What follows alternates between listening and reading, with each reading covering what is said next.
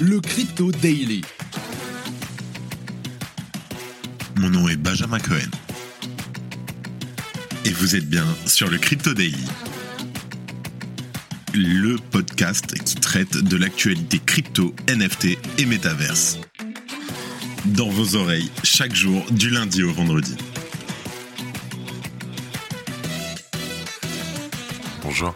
J'ai remarqué une petite erreur dans le point macro d'hier. Effectivement, l'inflation en Europe est bientôt à deux chiffres et non pas à trois. Justin, Solana vient de dépasser les 100 milliards de transactions.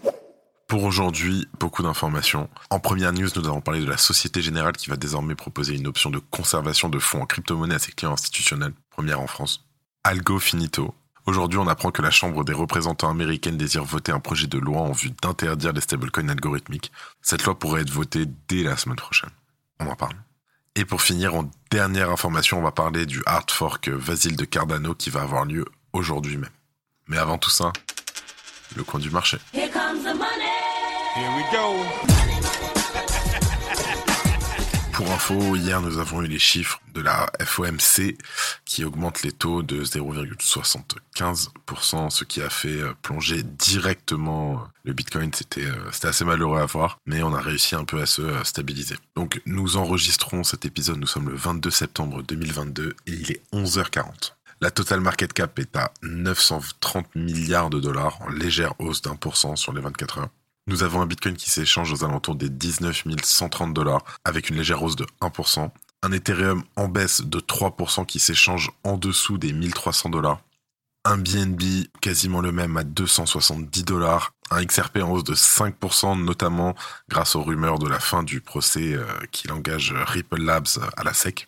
Le Cardano qui s'échange aux alentours des 45 centimes en légère hausse, pareil avec le Solana aux alentours des 32 centimes et en dixième position, le Dodge qui n'a pas bougé à 0,06 centimes à peu près.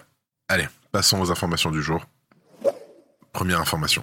Via sa filiale dédiée à la gestion de fonds SGSS, la Société Générale pourra désormais proposer un service de conservation de crypto aux sociétés de gestion, notamment grâce à un partenariat avec Arcan Capital, une société de gestion indépendante agréée et régulée par l'AMF et aussi spécialisée dans les actifs numériques SGSS permettra désormais à ses clients institutionnels d'inclure les crypto-monnaies dans leur portefeuille. De plus, la Société Générale permettra à ses clients spécialisés dans la gestion d'actifs de proposer des fonds Bitcoin et en crypto-monnaie, de manière simple et adaptée dans le cadre réglementaire européen.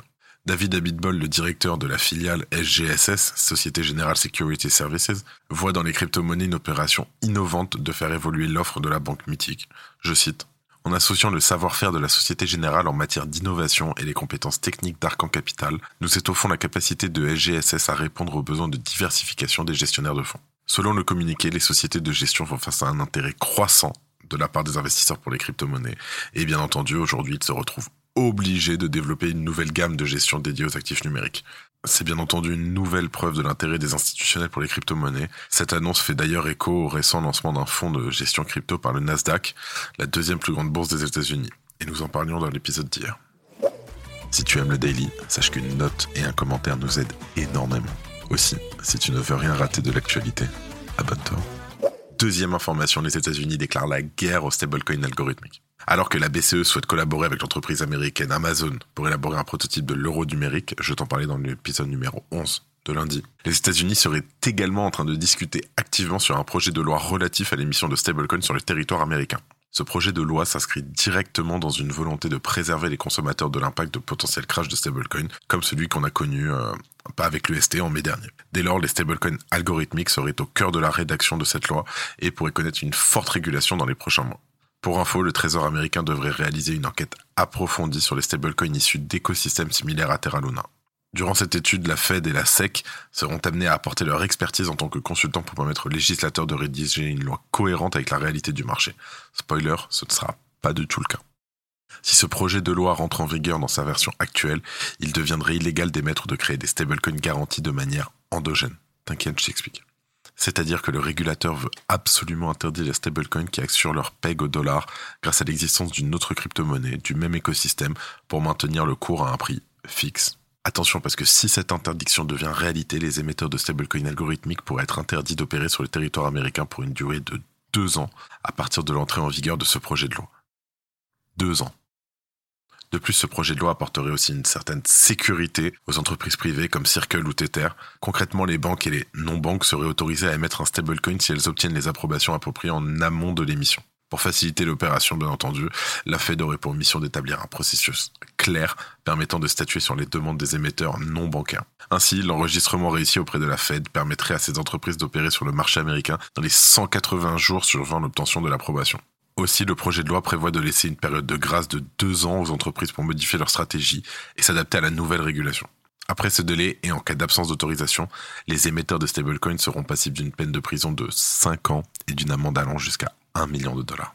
Ce projet de loi a été créé par la collaboration de la présidente démocrate des services financiers de la Chambre des représentants et de Patrick McHenry, principal représentant républicain de la Commission des services financiers américains. Selon plusieurs sources anonymes, McHenry n'aurait pas encore apporté sa signature à ce projet de loi. De fait, la rédaction de cette loi risque d'être modifiée dans les prochaines semaines.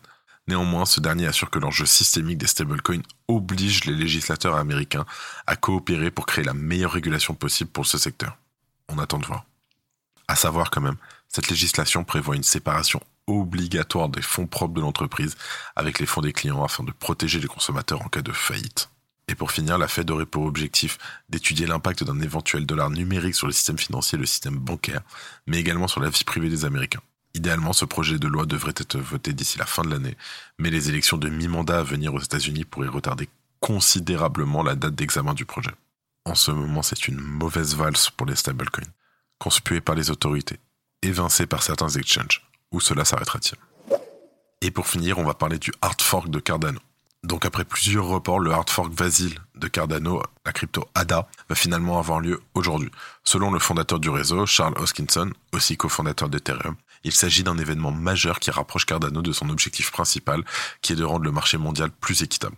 La société mère Input Output a récemment annoncé des changements à venir. En effet, plusieurs améliorations seront observées sur le réseau ADA après la mise à niveau ce 22 septembre. Le hard fork Vasil devrait améliorer la fonctionnalité des smart contracts, notamment grâce à Plutus V2. Ceci va rendre la blockchain Cardano plus efficace. Aussi, il faut dire qu'avec l'ajout de fonctionnalités de smart contracts sur Cardano, l'activité du réseau a augmenté. N'oublions pas aussi que durant une certaine période, Cardano a ajouté 5 nouveaux scripts Plutus par jour dans son écosystème.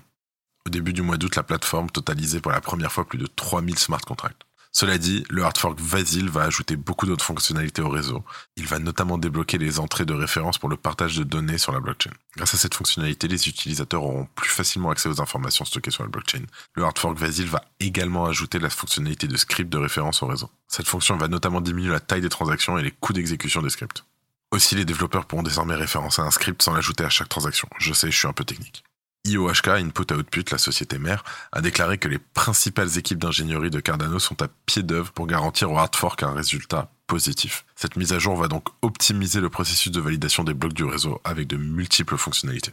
Bonne chance à eux. J'en profite pour vous dire aussi à tous que nous venons de lancer nos chaînes TikTok, YouTube et Instagram où vous pourrez retrouver des actualités en exclusivité tous les jours, le nom des comptes et le Crypto Daily.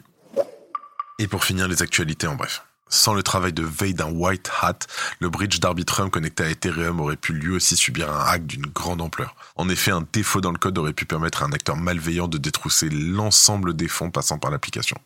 Lien en commentaire. Et on va finir sur deux bonnes nouvelles. À partir de cette semaine, les habitants du Colorado peuvent désormais régler leurs taxes en crypto-monnaie en passant par PayPal. Oui, j'ai bien dit PayPal. Le Colorado devient ainsi le premier État des États-Unis à adopter ce mode de paiement. D'autres mesures dans ce sens sont à prévoir d'après le gouverneur du Colorado. La Russie va proposer aux entreprises d'utiliser Bitcoin et les cryptos pour le commerce international. Comme chaque jour, merci de ton écoute. Si le podcast te plaît, n'hésite pas à en parler autour de toi. Et moi, je te dis à demain.